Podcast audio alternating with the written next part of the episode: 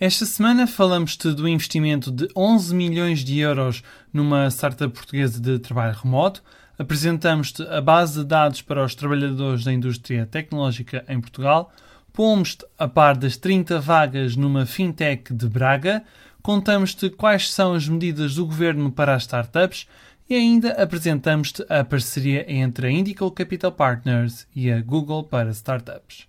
Olá, sou o Diogo Ferreira Nunes e este é o podcast das startups, a tua porta de entrada para o ecossistema empreendedor português e que conta com o apoio da comunidade 351.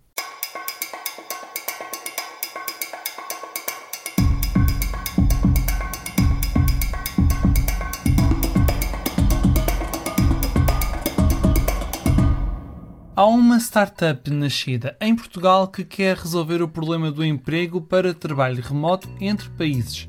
A startup Remote permite que um funcionário em França, por exemplo, consiga trabalhar para uma empresa nos Estados Unidos com um contrato e benefícios iguais aos praticados no país de residência. Graças a esta solução, a Remote recebeu um investimento de 11 milhões de dólares, mais de 10 milhões de euros, em ronda seed e vai chegar a 40 países até ao final deste ano. A ronda de investimento foi liderada pelo fundo de capital de risco Two Sigma Ventures. Para garantir que os trabalhadores ficam com as condições certas, a Remote vai criando uma entidade por cada país que serve como base para a elaboração dos contratos com as empresas a nível local. Até agora, a Remote já criou entidades em seis países: Portugal, Irlanda, Índia, Dinamarca, Holanda e Reino Unido. O trabalhador não paga pela utilização da plataforma, a startup cobra uma taxa média de 10% no salário mensal às empresas por cada trabalhador contratado. A taxa para as empresas varia por cada país, conforme o risco associado ao tipo de legislação. Fundada no início do ano passado por Marcel Lebre, ex-vice-presidente de engenharia da Unbabel, e pelo holandês Job van der Voort, a Remote já conta com uma equipa de 20 pessoas, não só para a parte tecnológica, como para a equipa de internacionalização. Até ao final deste ano, a equipa vai duplicar para 40 elementos. Já que estamos a falar em trabalho remoto, a Startup Portugal lançou o projeto comunitário Zero Gravity.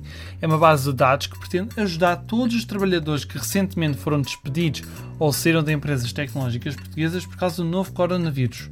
Entre os primeiros parceiros, destaque para entidades como a ICEP, a Startup Braga, a Escola de Programação Levagon, a plataforma de recrutamento Landing Jobs e mesmo a Remote, de quem acabamos de falar. A base de dados é gratuita e a informação partilhada com a Startup Portugal apenas vai servir para ajudar os profissionais. Poderás encontrar o link para esta base de dados na descrição deste episódio. Falamos agora das vagas de emprego na Uphold, plataforma concorrente da Revolut e da N26 instalada em Braga, abriu 30 vagas na área de engenharia que vão permitir crescer a equipa para perto de 100 pessoas nos próximos meses. Esta fintech permite a consumidores e empresas a transação ou o envio instantâneo de criptomoedas, moedas nacionais e metais preciosos e até efetuar investimentos em diferentes tipos de produtos financeiros. Nascida nos Estados Unidos em 2014, a Uphold está instalada há vários anos em Braga e comprou em maio do ano passado a agência digital de Braga SciTail. O governo lançou cinco novas medidas de apoio ao ecossistema empreendedor português no valor de 25 milhões de euros. Num ecossistema com mais de 2.500 startups, cada uma destas jovens empresas poderá receber em média 10 mil euros. As medidas anunciadas incluem, por exemplo, um apoio financeiro equivalente ao salário mínimo por cada funcionário, até ao máximo de 10 trabalhadores por startup, ou prolongamento por 3 meses da bolsa do Startup Voucher no valor de 2 mil euros, um incentivo não reembolsável de 1.500 euros para startups com menos de 5 anos através da contratação de serviços de incubação, um empréstimo convertível em capital social ao fim de dois meses entre 50 mil e 100 mil euros por cada startup e ainda será aberto um aviso da Portugal Ventures para novos investimentos a partir dos 50 mil euros. O Governo também alterou os dois fundos de co-investimento público-privados. O 200M vai passar a ter um apoio do Estado entre 500 mil e 5 milhões de euros.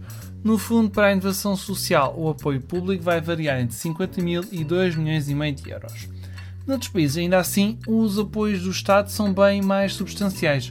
Em França, por exemplo, o governo vai apostar no investimento de um total de 4 mil milhões de euros para startups.